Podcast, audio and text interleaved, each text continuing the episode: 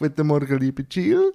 Schön hast du für das Interview zugesagt. Würdest du dich mal kurz vorstellen, wer du bist und was du alles so machst? Genau, guten Morgen Jan. Danke viel, viel mal für die Einladung zu diesem Podcast. Ich freue mich sehr, dass ich da sein darf.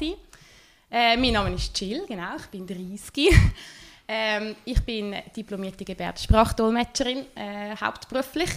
Ich bin Mami von zwei kleinen Mädchen und im Moment bin ich im Masterstudiengang Recht, genau. Wie wird man Gebärdendolmetscherin? Ja, wie wird man Gebärdensprachdolmetscherin? Das ist eine Frage, die ich sehr oft äh, zu hören bekomme, weil es einfach nicht so ein alltäglicher Beruf ist. Es ist ein Bachelorstudiengang an der Hochschule für Heilpädagogik in Zürich. Und ähm, ja, genau. Technisch verstehe ich das, aber warum hat man sich denn für das entschieden? Genau, also ich, bei mir war es so, gewesen, dass ich ähm, damals, ähm, wo ich in der Kante war, ein Maturarbeitsthema gebraucht habe und ich ganz zufällig einen Film gesehen habe über Gebärdensprache. Okay. Und mich hat das mega fasziniert. Mich haben allgemein Sprachen fasziniert. Ich habe das neusprachliche Profil besucht mit Spanisch. Ja, habe ich gelesen. Genau, und darum habe ich wie ähm, die Faszination für die Sprache gehabt. Und anschließend an den Film hat es eine Podiumsdiskussion mit, mit Gehörlosen und Gebärdensprachdolmetscherinnen. Und das ist so das erste Mal, wo ich gesehen habe, hey, es gibt Gebärdensprachdolmetscher. Und dann habe ich mich entschieden, ich nehme das Thema Gebärdensprache für meine Maturarbeit. Und habe dann während der Kantizeit, während dem letzten Jahr angefangen, Gebärdensprachkurs zu besuchen, beim SGB damals. Und ähm, bin dann so ein bisschen reingekommen und habe, habe so ein bisschen das Feuer entwickelt für die Sprache, für die Kultur. Und ähm, habe damals schon eigentlich nach der Kanti Jus studieren und habe mich dann entschieden, ich studiere Gebärdensprachdolmetschen. Ist das dein erster Berührungspunkt mit dem Thema Behinderung oder hat es vorher schon Affinität zum Thema generell gegeben? Ähm, wenn ich so zurückdenke, also mit Hörbehinderung ist es auf jeden Fall, ist ja. auf jeden Fall mein erster Kontakt dort. Also logisch ähm, ist es ein bekanntes Thema allgemein in der Gesellschaft, aber für mich so der erste Kontakt wirklich mit einer gehörlosen Person, mit der Gebärdensprache, auch ein allgemein richtig der Behindertenbereich ist, ist damals gewesen. Was bin ich dort vielleicht irgendwie ja, 18 oder so, ja, kurz vor der Matur. Weil ich habe noch äh, auf deinem LinkedIn-Profil gesehen, mhm. dass du bei Bluessport noch genau. Assistenz gemacht hast. Ist das so Hand in Hand gelaufen oder ist das vorher gewesen? Und, äh, oder nachher, wie ist das so abgelaufen? Genau, also ich habe bei, bei Plussport gearbeitet, Dachverband vom Schweizerischen Behindertensport und das ist eigentlich während dem Studium. Gewesen. Okay. Ja, genau. Das war während dem ähm, Studium gewesen und dann auch nachher nochmal, ich habe zweimal bei Plussport gearbeitet und die, die Verbindung ist erst nachher aufgekommen. Wo du dann so ins Thema Behinderung hineingeschaut hast, bevor wir dann aufs Gebärden kommen, was ist dir als junger Mensch aufgefallen? Das ist ja jetzt schon ein paar Jahre her, aber ähm, was würdest du so sagen? Was sind so die ersten Aha-Erlebnisse Ähm, ganz ehrlich, wenn ich so zurückdenke, ist es, ist es ein fremdes Gefühl gewesen, das ich okay. hatte. In der, in der ersten Begegnung mit Menschen mit Behinderung. Es ist damals ähm, viel Unsicherheit auch vorhanden gewesen, wie, wie reagiere ich. Ähm, vielleicht gewisserweise auch Überforderung.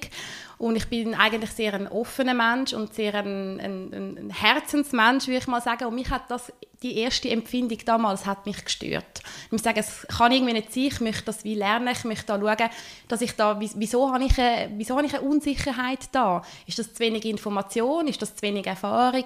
Was ist es? Und ich habe, ähm, ja, mir müssen sagen, ich möchte mich dort weiterentwickeln, ich möchte dort, äh, mich wohlfühlen in diesem Bereich. Und ja. Und wann ist das erste Eisbrochen, dann, wo du gemerkt hast, ich fühle mich jetzt sicherer im Thema? Ich glaube, das Thema Behinderung gibt immer wieder neue Sachen auf, aber wenn hast du gedacht, jetzt fühle ich mich wohl, jetzt ist auch das Thema Behinderung in meinem Leben integriert oder inkludiert? Wann ist das gekommen? Wann ist das erste beruhigende Fahrwasser gekommen? Ich glaube, das ist schon relativ schnell gekommen, wenn du Kontakt hast mit ja. Menschen mit einer Behinderung und, und du das wie auch lebst oder die, in die soziale Interaktion hineingehst, ist das, kommt das relativ schnell. Es gibt natürlich ganz verschiedene Bereiche von Behinderung und es ist nochmal etwas anderes für mich gewesen, dann eben mit, mit, mit einem Menschen, der im Rollstuhl ist, äh, umzugehen. Umzugehen ist vielleicht das falsche Wort, aber einfach, was, was geht, ja. was geht nicht oder mache ich etwas falsch. Und habe das Gefühl, vor allem meine Arbeit bei Plussport, ähm, wie so Plussporttag, wo es ja gibt, einmal im Jahr und und und, und ähm, in Kombination natürlich mit dem Studium, aber auch Gebärdensprachkurs, wo du mit, mit gehörlosen Menschen im regelmäßigen Kontakt bist, gibt, gibt dann ein gutes Gefühl und, und gibt ein lässiges Gefühl und, und nimmt absolut die, die, das Anfangsgefühl als unbegründet, oder? Ja. Wie das Umfeld reagiert. Also das merke ich auch oft, wenn ich mit Menschen rede, die sich für das Thema engagieren, die jetzt aber nicht Berührungspunkte in der Familie haben, dass dann das Umfeld wie so Fragen stellt oder auch Ängste äußert, dass sie das nicht könnten und so. Ist das bei dir auch so nach Schema F gelaufen oder ein bisschen anders? Ja, ich begegne dem natürlich, wenn ich sage, ich bin Gebärdensprachdolmetscherin, okay. oft, dass die Leute sagen, wieso immer und noch. warum immer noch und was Okay, machst krass. und was bedeutet es oder auch von den, von den Begrifflichkeiten, ja, aber wie können denn die reden oder einfach so, ähm, dass ich merke, ich glaube, das grundsätzliche Interesse an der Thematik ist mega verbreitet, ist eigentlich da. Also ich habe keine negative Rückmeldungen, muss ich sagen, bis jetzt irgendwie bekommen von irgendjemandem, der gesagt hat, er versteht das nicht oder er findet das schwierig oder so. Also Ja. durchaus positiv und sehr interessiert. Also jetzt gerade im Punkt der Gebärdensprache, ja, ist denn das international oder wie lernt man das oder wie kannst du das? Gibt es denn für jedes Wort eine Gebärde? Also ich finde, es, es gibt immer auch eine Möglichkeit für miteinander zu schwätzen und, und das schätze ich sehr. Ja, wie lernt man denn Gebärdendolmetscherin? Ja, also du meinst jetzt eine technische? Ja, allgemein. Also, weißt, wo denn du dich entschieden hast, wie ist denn so der Studiengang und wie sind so die Learnings gewesen? Ja, also es ist heute anders, muss ich dazu sagen. Okay. Es ist ein bisschen anders wahrscheinlich von den Voraussetzungen für das Studium. Das weiß ich aktuell nicht, wie es ist. Aber für, bei mir war es so, gewesen, dass man ähm, Kurs hat besuchen beim SGB. Die habe ich besucht, waren Abendkurse damals. Die habe ich wie durchgemacht vor dem Studium, dass man wie auf ein gewisses Niveau gekommen ist an, an Gebärdensprachkompetenz. Und dann war es dann damals dreijähriger Vollzeitstudiengang gewesen. Und da lernt man wie so alles. Also das eine ist natürlich Gebärdensprache an sich, das an- das andere ist aber auch Dolmetschtechnik. Und für mich sind das wie so ein bisschen zwei verschiedene Punkte. Also gerade der Dolmetschprozess oder deine Rolle als Dolmetscherin und, und auch so ein bisschen, das ist auch ein bisschen das Learning by Doing. Gell? Also ich meine, das Dolmetsch, der Dolmetschprozess vom simultanen Dolmetschen, das ist Training für den Kopf, das ist Training für die Stimme und, und, und. Also für, für, Für alles, Für oder? Und, und all, allgemein, das Allgemeinwissen, wo, wo beim Dolmetschen auch sehr wichtig ist, dass man verschiedene Themenbereiche ähm, kennt und sich auch in denen wohlfühlt. So ist das Studium auch aufgebaut gewesen. Natürlich eben mit, mit dem Schwerpunkt natürlich auch auf Gebärdensprache, Grammatik von der Gebärdensprache, Linguistik von der Gebärdensprache. Also sehr ein umfassender Studiengang an sich, ja. Was ist das grösste Aha-Erlebnis im Studium jetzt für dich? Ja, jetzt muss ich gerade überlegen. Also, etwas, was mir immer noch heute äh, sehr präsent ist, ist wirklich das, was ich vorher schon gesagt habe, ähm, Trainingsfrage. Also, dass es Okay. wirklich dass es etwas ist, wo, wo je, je mehr du es machst, je, je länger du es auch machst, desto automatisierter wird es. Und da denkt man wahrscheinlich schon in, Gebär also in Gebärden, oder? Absolut, also das erlebe ich auch im Alltag als Dolmetscherin, wenn ich einen langen Einsatz kann, dass ich nachher heimkomme und vielleicht das ein oder andere kommt die wie zuerst in Gebärdensprache als in Lautsprache, weil ich wie schon in dieser Sprachkultur mich drin bewegt habe den ganzen Tag. Und ich habe manchmal sogar das Gefühl, könnte ich Sachen in Gebärdensprache ähm, prägnanter ausdrücken, als ich es Ah, vielleicht okay. in Lautsprache sogar könnte. Hast du ein Und- Beispiel oder eine Erkenntnis oder Ähm, wenn oder... Habe ich jetzt gerade Okay. ehrlich gesagt nicht. Es ist einfach so, manchmal kommt es und sagt, ah, Ja. das geht in Gebärdensprache jetzt einfach prägnanter. Und genauso habe ich es aber auch auf die umgekehrte Weise. Also wenn ich, wenn ich etwas in Gebärdensprache sage, wo ich sage, ja, in, in der Lautsprache könnte ich das jetzt so und so ausformulieren, in der Gebärdensprache geht das jetzt vielleicht weniger.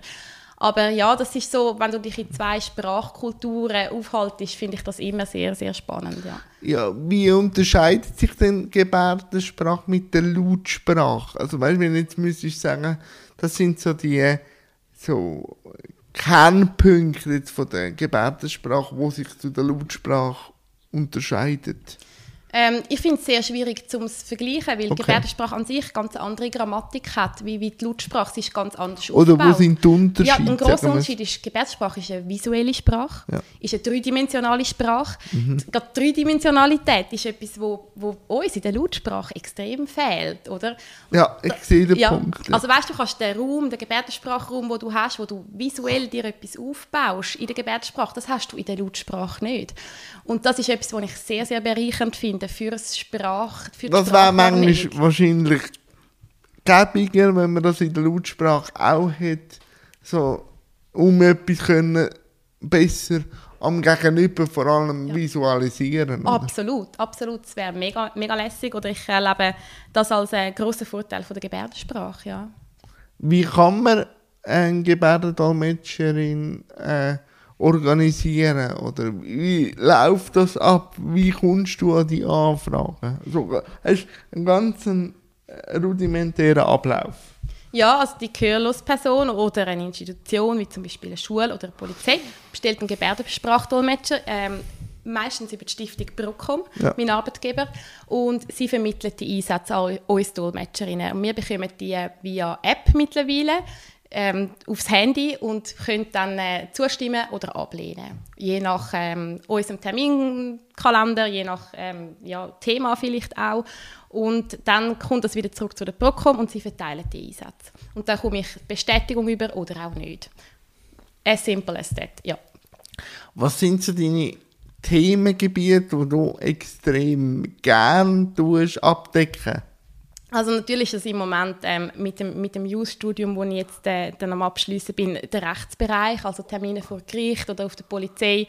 Ähm, oder ja, einfach so ein bisschen in, in die Richtung, die mich einfach thematisch sehr interessiert aber auch sonst querbeet. Also das ist das, was ich an meinem Beruf sehr schätze, dass man als Gebärdensprachdolmetscherin in verschiedenen Bereichen arbeiten darf. Und ähm, darum kann ich es nicht auf einen anderen Bereich wie eingrenzen, aber ich sage sicher mal, der Rechtsbereich ist einer, wo mir im Moment am nächsten ist, einfach weil ich das weil Studium noch habe ja. und weil Thematik dort, ähm, weil ich dort auch vertiefte Informationen habe, Hintergrundinformationen, die mir schlussendlich das Dolmetschen ab und zu vereinfachen für, also wie muss ich mir das denn vorstellen? Wie viel Zeit braucht man auch, um sich vorzubereiten, je nach Themengebiet? Das ist ganz abhängig vom Einsatz natürlich okay. und es ist auch abhängig von Informationen, die du überkommst. Also wir als Dolmetscherin dürfen fragen, wie die gehörlose Person, wie, wie, wie die hörende Person, je nach Situation über Unterlagen. Also ich frage ab und zu an und sage, hey, gibt es vielleicht Unterlagen wie eine PowerPoint-Präsentation oder eine Traktandenliste? Ähm, wo ich vorgängig bekommen darf. Natürlich, wir stehen unter Schweigepflicht, wir haben den sogenannten Ehrenkodex, also das sind alles ähm, Sachen, die wir nicht weitergeben und auch vernichten tun am Schluss. Aber je mehr Informationen ich natürlich habe vor einem Einsatz, desto grösser ist auch meine Vorbereitungszeit, aber desto intensiver oder besser kann ich mich auch mit der Thematik ähm, auseinandersetzen. Zum Beispiel Namensgebärden, die ich vielfach nachschaue von, von berühmten Personen, wo, es ja gibt, wo ich nicht alle auswendig kann. Oder auch Themenbereiche, die mir nicht bekannt sind, wo ich gewisse Wörter dann nachschaue, was bedeutet das eff effektiv und ja, also so, je mehr Unterlagen das ich habe, desto einfacher für mich die Vorbereitung, aber auch desto intensiver wenn kommt ein Gebärdendolmetscher jetzt wie du an deine Grenzen? Oder wo sind so Grenzerfahrungen gewesen, die du vielleicht kannst erzählen, wo du dann so wirklich hast ein bisschen aufs Zähne beißen also, weil es einfach anstrengend war. Was, was ist, ist das Größte gewesen, was du Gebärdendolmetscher hast? Ein bisschen so ein bisschen lau, also so Highlights und Lowlights vielleicht noch ein bisschen. Ja, also ich merke, dass ich, dass ich an meine Grenzen komme, wenn, wenn der Einsatz wie, wie sehr lang ist. Also so ein ganzer Tag ist schon, ähm, man ist dann zwar das Zweite, aber es ist dann schon, ähm, Konzentration nimmt irgendwann ab und ich glaube, das ist wichtig in meinem Beruf, dass man das als Gebärdensprachdolmetscherin auch gut reguliert und auch so ein bisschen kennt, wie lange kann ich mich effektiv konzentrieren und wann ist, wieso der Moment, wo ich eine Pause darf. Und wie lange kann sich Chill konzentrieren? Hat sie das schon mal so Es ist schwierig zu sagen. Also die Richtlinie von der Procom aus ist, dass man eigentlich, wenn man allein ist, nach 50 Minuten, 10 Minuten Pause zu gut hat. Und ich finde das eigentlich ein guter Anhaltspunkt, ja. damit am Schluss einfach das Dolmetschprodukt nicht leidet. Und für mich ähm, natürlich auch, man ist immer eine Stimme für die eine oder für die andere Seite. Und gerade in sehr emotionalen Gesprächen, vielleicht auch Streitgesprächen, ähm, ist es immer herausfordernder, wenn man halt dann auch mit der Stimme wird oder vielleicht auch bestimmter etwas sagt. Und was ich auch kann sagen im, im Alltag als Gebärdensprachdolmetscherin erlebe ich doch ab und zu noch Diskriminierung. Und Ach, das ist, okay. das ist ab, ich kann dir jetzt nicht ein konkretes Beispiel sagen, Ja, aber ich kann dir wie sagen, etwas, unterschwellig ja, es, da, da, da tue ich mich sehr gerne bedeckt halten, weil es Okay. halt einfach auch ins Berufsfeld kommt, Ja, wo ich du. Sachen erlebt habe, wo ich, wo ich nicht, möchte, Ja. nicht möchte so preisgeben. Ich kann sagen, man erlebt es halt doch noch ab und zu in einem Gespräch, wo halt einfach ähm, für mich dann als, als, als Chill, wo ich muss sagen, hey, da, das stimmt für mich wie nicht, das finde ich jetzt nicht, nicht fair oder vielleicht ein Stück weit auch diskriminierend. Und in dem Moment, in der Rolle als Dolmetscherin, ähm, muss ich mich da abgrenzen können und aber auch können das aushalten, weil es ist nicht ähm, an mir dort, um irgendwie etwas zu sagen oder in eine Richtung tendiert etwas zu sagen. Ja, aber sondern das ist manchmal schwierig zum Aushalten. Ja, das glaube ich, oder? Das, das merke ich auch oft, wenn ich ähm, sehe, dass es nicht um mich als Person geht, sondern als Stereotyp Genau. oder als Stereotyp und dann denke ich manchmal, was mache ich jetzt? Also, Ja. äh, tu- tue ich jetzt aufs Wording hinweisen und Ja. kille wahrscheinlich äh, unsere gemeinsame Beziehung? Ja. Oder wie geht man jetzt damit um? Und das ist dann manchmal schon auch schwierig. Ich habe einfach gelernt, ich tue darauf hinweisen, sagen aber auch äh, fürs nächste Mal. Also nicht, dass ich total mit dem zwei Händen reinfahre und sage, geht's noch oder so, Ja. sondern einfach sie, ähm, die Person, die das macht, weil sie es vielleicht auch nicht weiss, darauf hinweisen, was das könnte auslösen. Ja. Natürlich kannst du das als, äh, als Übermittlerin wie nicht machen, weil du bist eigentlich ja, ein Gefäß in dem Moment. Genau. Aber manchmal bin ich auch im Di- Dilemma, was Ja. mache ich jetzt? Ja. Oder? ja, das ist sehr schwierig, oder? Manchmal. Also, zum dort irgendwie. A, zum Aushalten mal. Ähm, und zum auch reflektieren, was braucht es, weil eigentlich ist es ja auch gut, wenn man informiert, oder? Aber wie du richtig sagst, in, in meiner Rolle geht das nicht. Nein, du, bist, du bist ja dort dann nicht als Schild Ja. dort, oder? Genau, genau. Jetzt bist du, glaube ich, bald acht Jahre fix. Wie- hat sich in den acht Jahren dein Job verändert, auch vielleicht in der Wahrnehmung, wenn du so an die Anfänge zurückdenkst und jetzt äh, in diesen acht Jahren? Also ich habe das Gefühl, es hat sich schon etwas da. Also man sagt ja oft, äh, es tut sich immer noch zu wenig. Ich finde, es tut sich aber schon auch etwas. Also ich finde gerade die Sichtbarkeit von der Gebärdensprache ähm, an sich, gerade jetzt auch mit, dem, mit der Anerkennung von der Gebärdensprache, mit der Behindertenrechtskonvention. Ich Ich glaube, ist- dort ist schon ein rechter, also nicht auf der Inhaltsebene passiert, aber ich glaube im, im Mindset auch von vielen Leuten Absolut. Durch, durch die Ratifizierung ist wie eine Grundlage geschaffen, das ist bestehendes Recht und dann wären wir wieder bei deinem Genau. äh, Nebenthema, oder? Das ist ja so.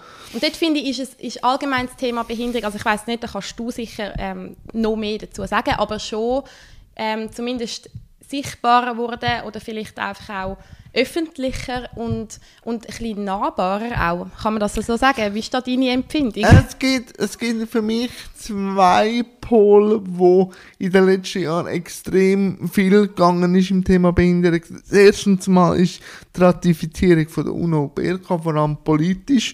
Dort Ja. merkst du, äh, dass gewisse Kantone sich jetzt wirklich das zu Herzen nehmen, gewisse aber auch immer noch nicht so. Ja. Je nach Kanton, dort Ja. siehst du den Föderalismus. Und was ich aber auch sehe, ist, äh, der integrative Schulansatz ist sicher auch ein wichtiger Aspekt, weil man merkt langsam, vor allem wenn man so bei den jüngeren Menschen mit Behinderung schaut, Ja. ein ganz anderes Selbstwertgefühl, wie Ja. die, die aus der Sonderschule kommen. Ja. Also, natürlich haben die vielleicht mit mehr Diskriminierungen zu tun, obwohl ich dort manchmal mit Vorbehalt, auch in der Sonderschule gibt es gewisse Sachen, die diskriminierend sind, aber Selbstbewusstsein, ich bin ein Mensch und habe Ja. eine Ausbildung Ja. gemacht und ich darf fordern, Ja. kommt aus dem Ecke mehr und ich glaube, die zwei Sachen kommen jetzt zusammen und bringen so einen Zug drauf. Aber das ist nur meine subjektive Wahrnehmung. ja, ja, Dass ja. in den letzten sechs, sieben Jahren das zusammen wie kommt und jetzt auch gewisse Selbstvertreterinnen, die auf ganz verschiedenen Ebenen äh, wie Druck machen. Oder einfach immer wieder sagen, wir sind da, wir su- suchen den Konsens, wir wollen uns einbringen, dass das jetzt wie so rausläuft. Oder? Ja, und es steckt einfach auch viel Kampf und viel Leistung von Seiten der Betroffenen dahinter, oder? Und, und dass die Bewegung überhaupt, ja, dass sich etwas überhaupt bewegt und ich ziehe ihnen da den Hut und ähm, ja. Was ich halt einfach immer manchmal noch ein bisschen an der Gesellschaft nicht vorwirfe, aber einfach manchmal im Diskurs die Frage aufwirft, warum muss immer die Randgruppe den Gap schliessen? ja, Also, warum muss ein Mensch mit Behinderung zuerst extrem viel leisten, dass er akzeptiert wird? Ja. Oder wenn es strukturelle Hürden gibt? Und dann erkläre ich immer, und ich glaube, das ist schon der Punkt, wo ich merke, den kannst du sie abholen, wenn ich von der Energiereserve rede. Ja. Wenn ich das Gleiche wie ein Mensch mit Behind äh, ohne Behinderung muss machen, dass ich schon mit 10% weniger Energie überhaupt an den Punkt komme Ja. und dann aber von mir das Gleiche verlangt wird wie der, der 10% mehr Ja. Energie schon Ja.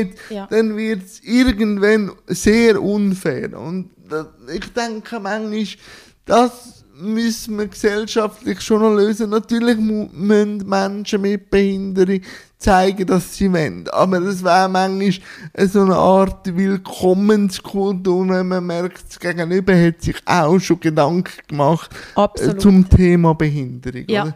Wie siehst du das? Du- Weil du hast eine ganz andere Rolle als jetzt ein Mensch mit Behinderung oder Gesellschaft. Du bist etwas dazwischen. Oder du bist wie das Gefäß. Wie merkst du da, eben, kommt es oft noch von Menschen mit Behinderung, dass man euch bestellt, also jemand, der euch braucht? Oder gibt es jetzt auch immer mehr, wo schon ein Anlass oder so präventiv eine Anfrage an euch stellt, kommt das immer mehr oder könnte das immer noch ein bisschen mehr passieren? Und was müsste ein Anlass machen, wenn man jetzt sich denkt, ich will einen Gebärdendolmetscherin haben, was muss man Wert legen? Ja, also ich kann, da, da, da müssen wir jetzt Brocco mal fragen von der Vermittlung, wie die Anfragen Ja. sind.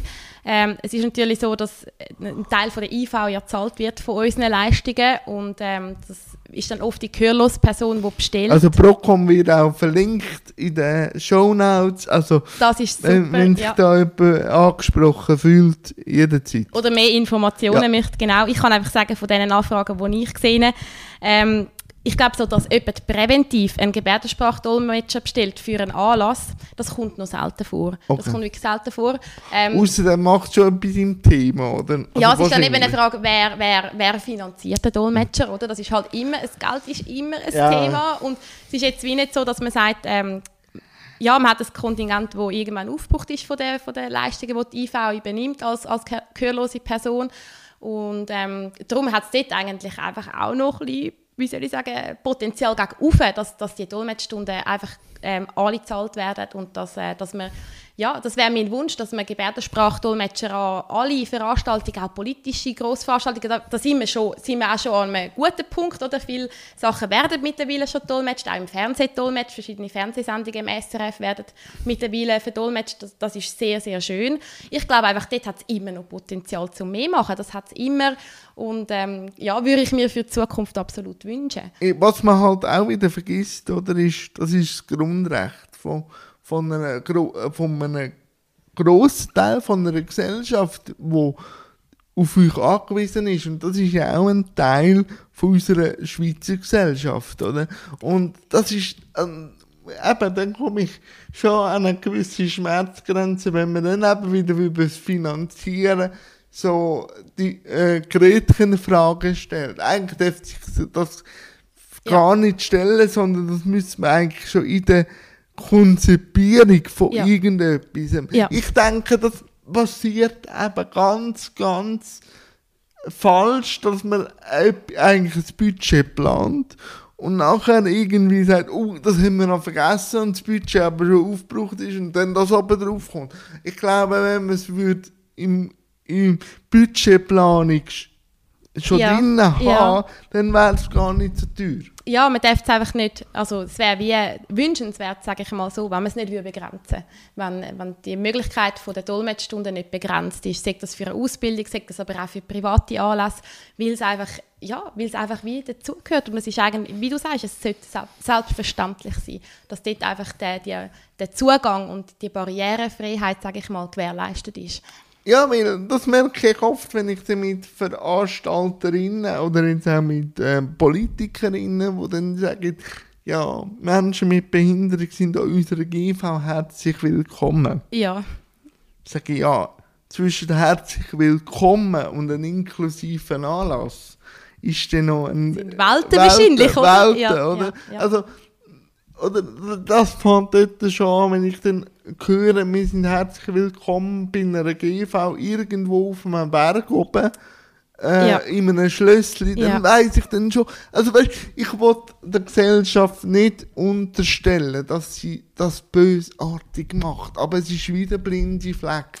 Ja, ja. Und für dich wahrscheinlich als betroffene Person dann frustrierend, oder? Weil eigentlich die Idee gut wäre und der, der Grundgedanke auch, aber die Umsetzung einfach nicht funktioniert. Oder nachher, wenn man sich dann weiter die Frage stellt, oder dann äh, gibt es erstens mal bauliche Massnahmen, wo Ja. Menschen jetzt mit Rollstuhl dran hindern, aber nachher, wenn jetzt ein gehörloser Mensch kommt und auch wenn er herzlich willkommen ist, er kann ja gar nicht teilnehmen an dem, was gesprochen wird. Also Ja, eben dort merkst du zwischen herzlich willkommen und nachher eben noch eine Schriftdolmetschung oder vielleicht auch eine Beschreibung von einem, wenn jemand äh, blind ist. Das sind alles so Sachen, natürlich ist das mit Aufwand verbunden, aber momentan einfach der Status quo als einfach zu bezeichnen, ist einfach einfach, ob das der richtige Weg ist, Ja. ist dann auf einem anderen Blatt Papier, Ja. oder? ja. Aber ich denke, es kommt immer mehr und was, also weißt du, wenn jetzt du als Gebärdendolmetscherin könntest sagen, was ist für euch, auf eurer Seite, ein guter Anlass in Gebärdendolmetschung? Was könnten äh, vor allem also Veranstalterinnen bedenken, um einfach nicht, nicht gerade als End, also weißt so als Perfekte, sondern was sind so die kleinen Stolpersteine, die vergessen gegangen werden, wo, wo ihr dann müsst darauf aufmerksam machen wo man könnt aber schon in der Planung wie ga- äh, auf die Seite schieben. Ja, also ein Teil, äh, was ich erlebe, ist sicher, dass ähm, Informationen vorgängig können Ja. abgegeben werden, wo auch gehörlose Personen die Möglichkeit haben, Auf einer Homepage etwas, ja, oder so. oder, oder in einem Skript oder so, dass man das wie kann vorher anschauen kann. Ein Punkt, wo, wo immer wieder kommt, ist, da, da, da weise ich auch darauf hin in, in, meinem Arbeits, ähm, in meinem Arbeitsalltag, dass eine gehörlose Person visuell sich am Dolmetscher orientiert und nicht gleichzeitig kann mich anschauen und aber auf eine PowerPoint. Das heißt, wenn etwas gezeigt wird auf einer PowerPoint und man muss eigentlich visuell schauen, wo das ist und die Person aber gleichzeitig mich ja muss anschauen, weil ich es verdolmetsche, also gleichzeitig reden und zeigen als hörende Person Wird mit dem. Gebärdensprachdolmetscher als Unterstützung ist für die Person fast unmöglich, weil sie kann nicht auf beide Seiten schauen. Sie kann nicht gleichzeitig schauen, was tue ich für Dolmetscher, was sagt, was wird geredet und aber was wird gleichzeitig an einem anderen Ort gezeigt. Und da erlebe ich mich oft, dass ich darauf hinweise und sage, könnt ihr es zuerst sagen und dann zeigen oder zuerst zeigen und nachher erklären. In ganz verschiedenen Bereichen kommt das vor und das ist einer von diesen Punkten, wo ich finde, wird oft, oft vergessen. Ja. Ja, das sehe ich. Also, Ja. es wird ja auch schon manchmal schwierig für jemanden, der hörend ist, sich auf mehrere Sachen können zu konzentrieren. Wenn es dann aber entscheidend wird, dann muss man dann wahrscheinlich eine Güterabwägung machen. Schaue ich jetzt dich an oder schaue ich jetzt PowerPoint an und denke mir meine Sachen, oder? Dort gehen einfach absolut Informationen verloren, was, was, was sehr schade ist, oder? Ja. Und, und das ist etwas, wo ich gerne darauf hinweise. Und natürlich aber auch ähm, ja, Videos, Audiodateien, die äh, veruntertitelt können werden im Voraus oder verdolmetscht sogar könnten werden im Voraus. Dort, dort hat man oft noch mehr Möglichkeiten. Aber es ist natürlich immer eine Ressourcenfrage und eine finanzielle Frage. Also da bin ich, äh, ja, das weiß ich, bin ich mir bewusst. Aber es wäre so das, was ich mir wünsche oder das, was ich kann sagen, das kann man im Voraus machen.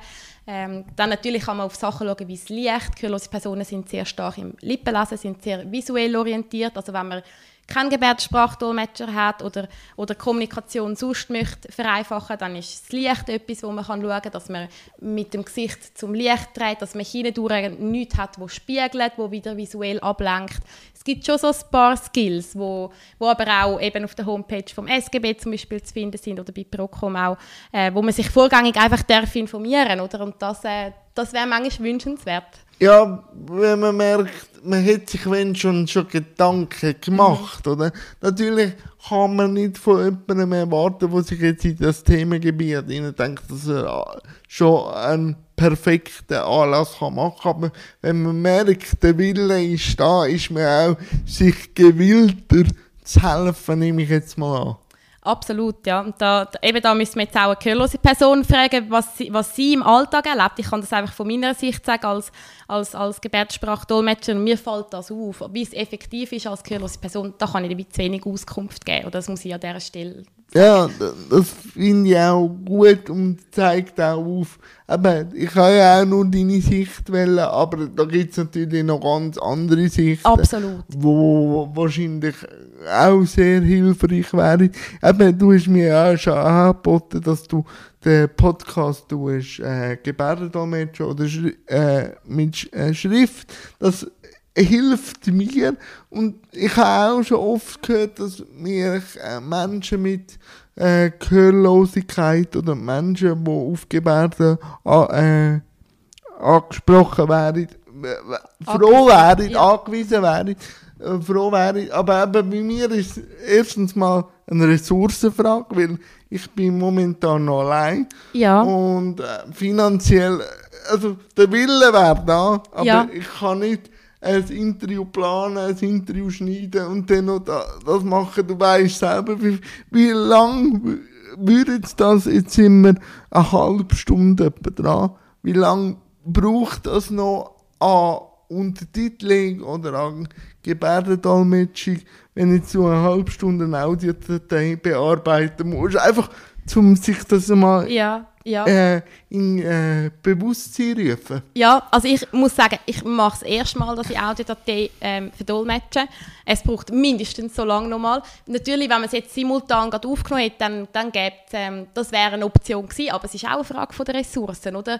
Es ist, äh, und, und verschriftlich Verschriftlichung, äh, wie heißt das? Verschriftlichung? Jetzt ja. ich gerade das Wort nicht. Aber wenn du es nachher ja. untertitelst, das ja. stelle ich mir als, ich kann dir das dann sagen, wie lange das, das mich wirklich gebraucht hat, wenn ich es dann mache. Aber ich, es ist natürlich ein Zusatzaufwand, definitiv, wo, wo sich dann auch, ja, wo, wo dann auch muss fair sein und sagen, ja, alles geht wahrscheinlich nicht. Oder man versucht das, was man kann, aber gerade du bist allein, ja. Ja, weil es ist schon fast ein 24-Stunden-Job, je nachdem. Ja. Aber ähm, ich habe ja noch Potenzial, irgendwann mich an ein Ziel X zu begeben. Ich habe es immer noch im Hinterkopf und es ist mir bewusst, das ist mir auch noch eines wichtig zu sagen. Ja. Aber warum hat sich denn Jill noch dazu entschieden, ein Jus-Studium anzuhängen? Ist die Thematik jetzt auch ein bisschen reingeflossen?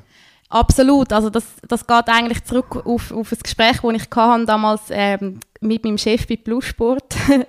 Liebe Grüße an, der, an dieser Stelle. Wo ich einfach gefunden habe, hey, ich würde mich so gerne, ich würde gerne etwas bewegen, auch in dem, in, der, in dem ganzen Bereich. Und er hat damals gesagt, es gibt entweder den politischen Weg, wo du kannst etwas bewegen mhm. oder es gibt den juristischen Weg, wo du kannst etwas bewegen Und für mich ist der politische nicht in Frage gekommen. Ich äh, fühle mich in diesem Bereich einfach nicht genug wohl.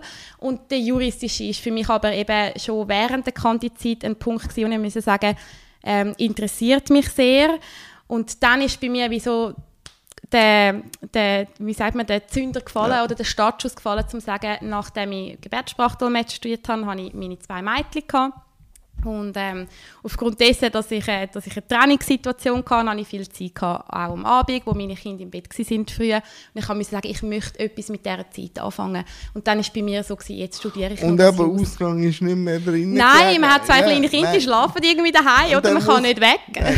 Und, und irgendein Netflix hat es wahrscheinlich dort noch nicht so gegeben. Nein. Dann macht man es etwas ja. Sinnvolles. Nein, ich muss sagen, in mir brennt so ein bisschen das Feuer, das war schon von Anfang an da, gewesen, ähm, einen Mehrwert zu generieren oder etwas können anzubieten, wo, wo, wo einfach ähm, ja, wo man kann dort brauchen und wo, wo auch dort eingesetzt ist. Und dann habe ich mich entschieden, das Just zu studieren, vier Jahre jetzt, habe den Bachelor abgeschlossen, bin jetzt im Master und Genau, es ist noch nicht ganz spruchreif, aber ja, ich, will, ich will gerne etwas in die Richtung anbieten, Rechtsberatung in Gebärdensprache. Ah, okay, cool. Ähm, dass ich dort einfach wie vorwärts kann machen oder dass ich dort auch kann den Zugang ermöglichen einfach zum, zum ganzen, zu der ganzen Rechtsthematik.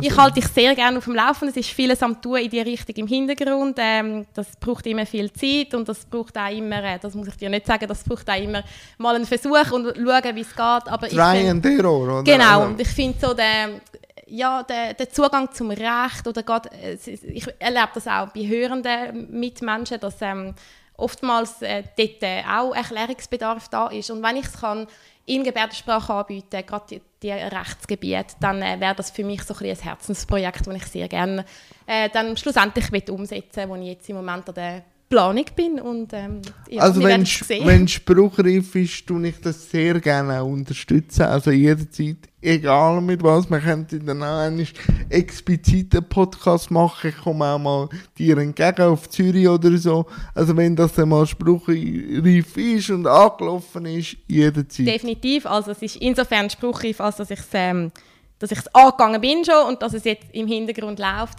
und ähm, du, ich würde dich sicher informieren, wenn das dann online ist oder live oder was auch immer, in welche Richtung das, das geht. Aber ich kann sagen, es ist ein Herzensprojekt, das mir extrem viel Freude macht und wo ich glaube, ähm, ja, ich meine, meine Ressourcen oder meine Fähigkeiten und Möglichkeiten am richtigen Ort für mich darf einsetzen. Nein, also ich bin also mit meinem Set eigentlich durch. Wir sind jetzt 37 Minuten plus minus.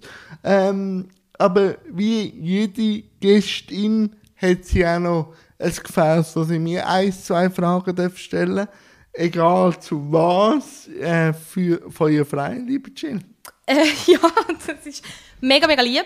Äh, muss ich gerade sagen, ich bin im Fall nicht vorbereitet, dass ich dir ja, auch eine Frage ja, stelle. Ja, musst auch nicht. Das wäre einfach nur vielleicht Nein, ja, ja. ja. Was ist dein Wunsch? Was ist dein Wunsch? Wenn du könntest sagen, ich, was wünsche ich mir, was wünsche ich mir, der Next Step. Also man sagt, man hat ja immer sehr große Ziele oder allgemein wir Menschen, aber wenn du kannst sagen, was ist der allernächste Schritt, der kommt und nicht der weiteste, sondern was wünsche ich mir eigentlich für Auf morgen was? und übermorgen, für, für dich als Mensch, für, für im, sag mal, im Bereich ähm, betroffene Person. Was ist ja. etwas, wo du kannst sagen, der Next Step und nicht der, der fünfte?